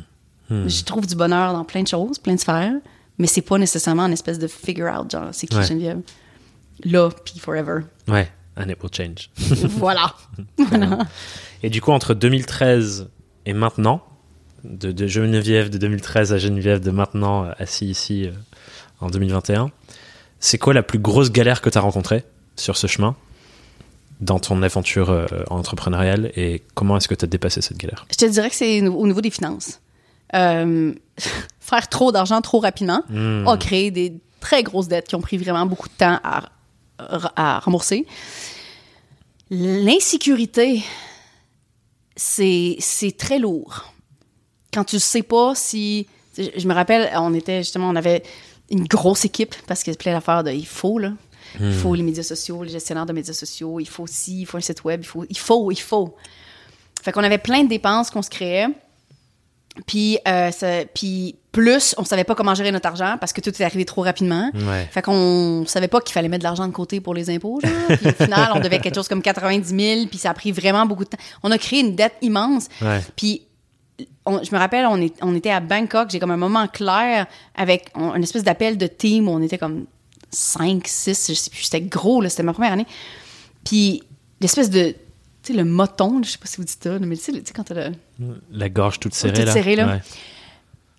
qu'il faut que tu dises à ta team, je peux pas vous payer, là. là. Puis genre, est-ce que vous, Ouais. vous êtes- est-ce que vous allez me poursuivre? Je Qu'est-ce qu'on fait, là? Qu'est-ce qu'on fait?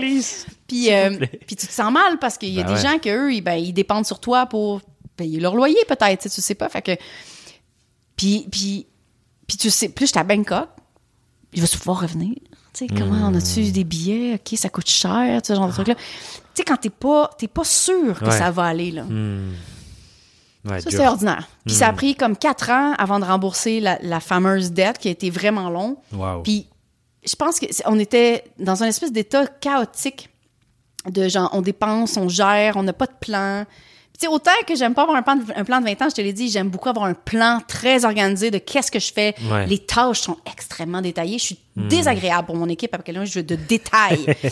Mais genre, tout ça pour dire que ça a été vraiment le moment où j'ai passé de quelqu'un qui était vraiment peu organisé Hmm. dans la vie, où, tu sais, j'avais, j'avais une assistante à moi, puis elle essayait de m'organiser, de faire un horaire, puis je respectais jamais rien. Puis, puis c'est aussi une question de, c'était une question de qu'est-ce qui m'allumait aussi, là. Fait que, c'était pas juste comme la paresse, mais j'étais pas quelqu'un d'organisé zéro, zéro. Même, tu sais, à l'école, j'étais bien ordinaire pour les travaux d'équipe.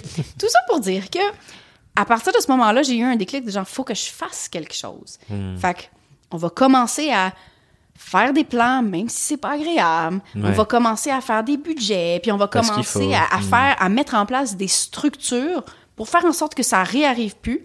Puis, je suis pas du genre à, à rembourser 100%, mettons, la dette. On va le faire petit à petit parce qu'il faut aussi qu'on regarde. Fait que de prendre, tu sais, d'avoir une vision un peu plus d'ensemble de qu'est-ce ouais. qui se passe. Le, je dis pas que c'est le fond du baril parce que mon Dieu, qu'il y a des gens qui ont, qui ont vécu des situations pas mal plus difficiles. J'étais à Bangkok, tu sais Ouais, ouais. qui ont vécu des, des situations pas mal plus difficiles que moi, mais quand tu te sens plus en sécurité, là, là c'est, ça change tout un peu ta, menta- ta mentalité. Puis à partir de là, c'est là où j'ai aussi comme arrêté les tabous par rapport à l'argent. Maintenant, j'en parle ouvertement, les Ouais. montants que je fais, les dépenses, tout, puis j'essaye d'être une espèce de facteur de changement pour plein de monde, de genre, non, non, mais l'argent, c'est bon, là. Ouais, ouais. Mais ça, c'est vraiment à partir de ce moment-là où j'étais comme. Non, l'argent, c'est non seulement bon, ça t'amène de la sécurité, ça t'amène du, ça t'amène du bonheur. On va se ça dire, change l'état mental dans lequel t'es, euh, plein de choses. Ouais. Hmm. Fait que ça, ça, ça a été vraiment le plus difficile. Ouais, hyper intéressant. Et je trouve que c'est trop bien que tu le racontes parce que moi j'ai un truc que j'ai envie d'écrire pour la fin d'année là. C'est euh, euh, j'ai fait euh, mes premiers six chiffres cette année, 100 000. Félicitations. Merci. Et mais ça a été super dur dans le sens où j'ai enchaîné plein de trucs. J'ai été un peu the, Ouais. le the rat in, dans, Ouais. dans la roue, tu vois. Ouais. Et je suis conscient que j'ai apporté énormément de choses. En plus, je- du coup, euh, moi, comme j'ai construit sur une brique média en premier, je fais énormément de choses gratuitement. Euh, donc ça a été une année super intense. Et je vais écrire un texte qui s'appelle 100 000 euros de la sueur et des larmes, parce que j'ai envie de montrer tous les inconvénients que ça a. Parce qu'on peut super facilement fantasmer, je crois, le, ce genre de montant Oui. de 100 000, euh, 500 000, 1 million, parce qu'on voit que les avantages qui sont liés. Oui. Et moi, je me rends compte à quel point je suis heureux que ça aille pas trop vite et de faire genre de passer de euh, euh, 50 000 à euh, 500 000 tout d'un coup. Oui. Parce qu'en fait, je suis pas encore devenu la personne qui sait comment gérer. Qui sait 500 comment 000 gérer. Exact, exact. Et j'ai l'impression que c'est ce que tu partages là, que Oui. oui, ça a plein d'avantages et tu vois que ça quand tu fais pouf. Oui. Mais il y a tous les inconvénients qui viennent derrière et croître trop rapidement, c'est presque pas forcément une bonne chose. En fait. C'est mon expérience. Mon Ouais. expérience, c'est croître trop rapidement, c'est pas bon. Puis c'est une des choses que je. Tu sais, il y a plein de monde qui parle de croissance rapide, puis on veut la croissance rapide. Oh, c'est pas mon cas. C'est Ouais. pas mon cas. J'aime mieux quand on prend notre temps, quand on fait des plans, puis quand on construit sur nos acquis. Ouais. Pas quand on construit sur des, des dettes ou des choses qu'on connaît pas encore. Ouais. Dans du- Je veux construire sur des acquis. Puis des fois, c'est plus long. Puis dire non aussi, ça te ralentit pas mal. Ouais, bah forcément. Puis au final, Mais est-ce C'est que euh, ouais, c'est clair. enfin moi en tout cas, je me sens beaucoup plus apaisé à me dire step by step, Oui, j'acquiers les compétences pour devenir la personne pour qui le prochain pas, c'est le pas naturel et c'est pas euh, un feu de paille qui fait frouf tout d'un coup, quoi. Puis mine de rien, c'est tellement plus difficile aussi de dire non quand tu es vraiment engagé dans quelque chose, une grosse Hmm. machine. Tu sais, il y a plein de monde justement qui sont dans mettons, c'est ça, ils travaillent euh, 60 heures par semaine, puis ils font comme ah oui, je peux pas travailler 15-20 heures par semaine. C'est vrai que c'est difficile. Ouais. Parce que là, il faut que tu fasses du ménage. Ouais. Qu'est-ce que tu as? Puis que tu dises pas mal de non. Tandis que quand tu commences, les gens s'imaginent que avoir le lifestyle de 15-20 heures, c'est juste un privilège quand tu es rendu loin. Mais tu- si tu le fais maintenant, oui, ça va être plus long parce que tu pas autant de temps. Mais tu gagneras parce que tu as déjà ce. Tu as déjà le lifestyle que Ouais. tu veux, tu sais. Fait que au final, c'est tu as déjà gagné, Hmm. tu sais. C'est comme l'espèce d'analogie, euh, je sais pas, en tout cas, une espèce d'histoire qui se promène sur Internet. On sait jamais d'où ça vient, mais c'est, ça a quand même de l'impact où, tu sais, t'as comme le, le travailleur, justement, qui travaille, qui travaille toute sa vie, qui travaille énormément, 80 heures, qui regarde le pêcheur, qui Ah travaille oui. deux heures par jour. Le, le fameux comme- pêcheur dans son village au Mexique. Exactement, tu sais, puis qu'au final, il fait comme non, mais tu sais, tu vas travailler, tu vas travailler, tu vas faire plein d'argent pour au final, au Revenir. final, tu vas avoir une retraite, puis le goût, il fait comme ouais, mais ça, je fais déjà. Ouais. Fait que si tu crées ta vie avec moi ça m'intéresse pas la retraite là, genre juste le concept d'arrêter complètement de travailler, ça m'intéresse pas du tout. Mais en même temps, l'idée est forte où genre tu peux déjà avoir ce que tu penses vouloir vraiment longtemps, Ouais. crée-le maintenant, Vis-le déjà. vis-le déjà. Hmm. Tu peux faire ça. Ça va être plus lent, ça va être différent, mais tu vas construire sur tes acquis en ayant déjà acquis cette liberté-là, finalement. Ouais. Et c'est là euh, le fa- la fameuse entreprise au service de la vie que tu veux vivre. Et voilà. La boucle est bouclée. Et voilà, tout simplement. Le moins mais mieux. Oui. Trop bien. Et euh, la dernière question rituelle, c'est si tu avais une question que tu voulais absolument que les gens qui écoutent ce podcast ou qui voient cette vidéo se posent, ce serait quoi la question que tu poses à, à notre audience? Tu te tournes un peu vers, vers ceux qui nous écoutent. Ben, je pense qu'on a parlé beaucoup de non, justement. On a parlé, de, de faire du ménage. Puis je pense que la question que j'aimerais poser aux gens, c'est à quoi est-ce qu'ils peuvent dire non aujourd'hui? Quelle chose? Tu sais, la petite affaire. On, parle, on parlait d'exercice, là, de s'exercer à dire non. À quoi est-ce que les gens peuvent dire non aujourd'hui pour être vraiment... C'est pour commencer cette, cette route-là? Trop bien. Le petit, la petite chose. Ouais. Parce que quand on commence, on, on prend la justement confiance en soi qu'on on est capable de dire non. Puis le prochain, ça va bien se passer. On l'a fait, ça s'est bien passé. Là. Ouais. Fait je, les, je les invitais vraiment à se poser la question, à que ce soit en faisant une liste, de genre, OK, c'est quoi les trucs qui sont pas alignés ou les, les, affaires comme ça. Puis de, de, de juste dire un non aujourd'hui. Un non inconfortable peut-être, mais un non dans un environnement safe, je pense que ça serait, je les inviterais à faire ça. Hmm, cool. Sachant que dire non à quelque chose, ça veut dire qu'on dit oui à autre chose. Et euh, ça vient avec euh, ces Oui. sujets lifestyle. Et ça fait le petit lien avec. euh, moi aussi, j'ai un livre que j'avais envie de t'offrir. ben voyons! C'est ta journée cadeau aujourd'hui. Yeah! Et j'ai- je me suis inspiré de Kylian pour ça.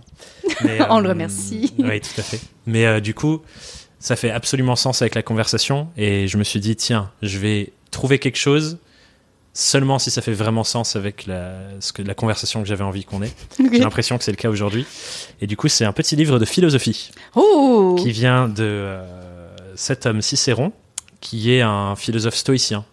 Et euh, du coup, c'est beaucoup de réflexion dans le stoïcisme de revenir à euh, ce qui est vraiment important pour nous, Hmm. moins mais mieux. Je me sens que je vois un lien. Je pense, qu'il y a des choses qui vont te parler dans, Ouais. dans, dans- dans cette philosophie. Et du coup, c'est un livre sur le bonheur. C'est-à-dire, Ça fait, ça fait partie de ma mission de moi, pour moi-même et pour les autres I aussi. think Fait so. qu'on s'entend. euh, et vraiment, c'est très bien choisi. donc je l'ai pas euh, lu. cool. Merci beaucoup. Et non, pour vrai, j'ai apprécié énormément. Puis j'en ai. euh, j'ai bien aimé les livres de philo au cégep. Vous avez pas de cégep, là, mais c'est entre le, le second, entre le lycée et l'université, là. Ouais, Euh, puis j'ai vraiment beaucoup apprécié ces livres-là où, tu sais, comme tu te poses des questions sur, ben, sur ta vie. Mais, tu sais, je sais pas, je me suis jamais posé la question pourquoi je suis ici? Je me suis littéralement jamais posé. Je suis pas quelqu'un qui est très spirituel. La religion, c'est pas mon Hmm. truc. Mais au final, quand tu vis dans le moment présent, puis ça, ça revient aussi à c'est quoi ton essentiel? Même si tu dis, même s'il n'y a pas comme de bigger picture, Ouais, mais il y a comme une bigger picture pour toi, genre. complètement. En tout cas, ça fait beaucoup de sens avec moi. En tout cas, j'espère que ça nourrira tes réflexions de how can my business être, être servi, c'est ça. Merci. Voyons, je suis gâtée. Si les gens qui nous écoutent ou qui nous ont regardés veulent euh, venir en savoir plus sur toi, suivre ton travail, euh, venir euh, suivre des questionnements sur leur essentialisme aussi Où est-ce que je les envoie, sachant que c'est plus sur le podcast? C'est plus sur le podcast. Le podcast est encore là. Il va exister Il encore. existe il est encore. encore héber- hébergé. Donc, tout le contenu est encore disponible. Mais sinon, genevièvegauvin.com. J'existe encore sur Instagram. euh, bas, Geneviève Gauvin. Euh, J'adore poster sur Instagram en stories. C'est très léger. c'est très léger, c'est très lifestyle. Puis c'est un peu comme ça que je veux le garder. Puis garder tout l'aspect business, justement. euh, parce que, tu sais, on garde ça simple. On garde Ouais. ça simple, puis plaisant, la- puis drôle. Ouais. Puis pour vrai, c'est tout, hein. Les vraies affaires, le podcast, il est encore là. Mais Mais Voilà. plutôt le site et la newsletter si, euh, pour suivre tes réflexions chaque semaine. Quoi. voilà, tout simplement. Sweet. Merci beaucoup Ben, d'être merci venu à parler. toi. Bye. Bye bye. J'espère vraiment que tu as passé un super moment à écouter cette conversation avec Geneviève. Clairement, j'en retiens énormément de choses et j'ai adoré comment on a creusé cette idée de l'essentialisme, comment ça s'applique à son activité, à la mienne, comment ça, peut- ça peut s'appliquer à la tienne. Et je t'invite vraiment à garder en tête cette idée de fin avec sa question de à quoi je dis non? Et te souvenir que à chaque fois que tu dis non à quelque chose, tu dis oui à autre chose. Et l'inverse est vrai d'ailleurs. Quand tu dis oui à quelque chose, tu dis aussi non à autre chose. Et je pense que c'est important de mesurer ça. Quand tu dis oui, à quoi tu dis non, et quand tu dis non, à quoi tu dis oui, et de voir que les choses auxquelles tu dis oui sont plus alignées, et de dire non aux choses qui sont moins alignées. J'espère que cette euh, émission et cette édition de la nouvelle saison du podcast te donne envie d'écouter les suivants. Les suivants sont tout aussi bons. Les prochains épisodes vont être formidables. Donc je t'invite à t'abonner pour suivre le podcast. Et si tu as envie d'aller plus loin, tu peux aussi retrouver dans la description le lien vers ma newsletter, qui est, je pense, l'endroit où je partage le meilleur de mes contenus, pour recevoir chaque semaine des pensées, des idées, des conseils, des pratiques, des méthodes pour progresser dans toute ta vie d'indépendant ou d'indépendante. Mais en attendant de te retrouver à l'intérieur, je te souhaite une merveilleuse semaine et je te dis à tout vite sur Young, Wild and Freelance. Bye bye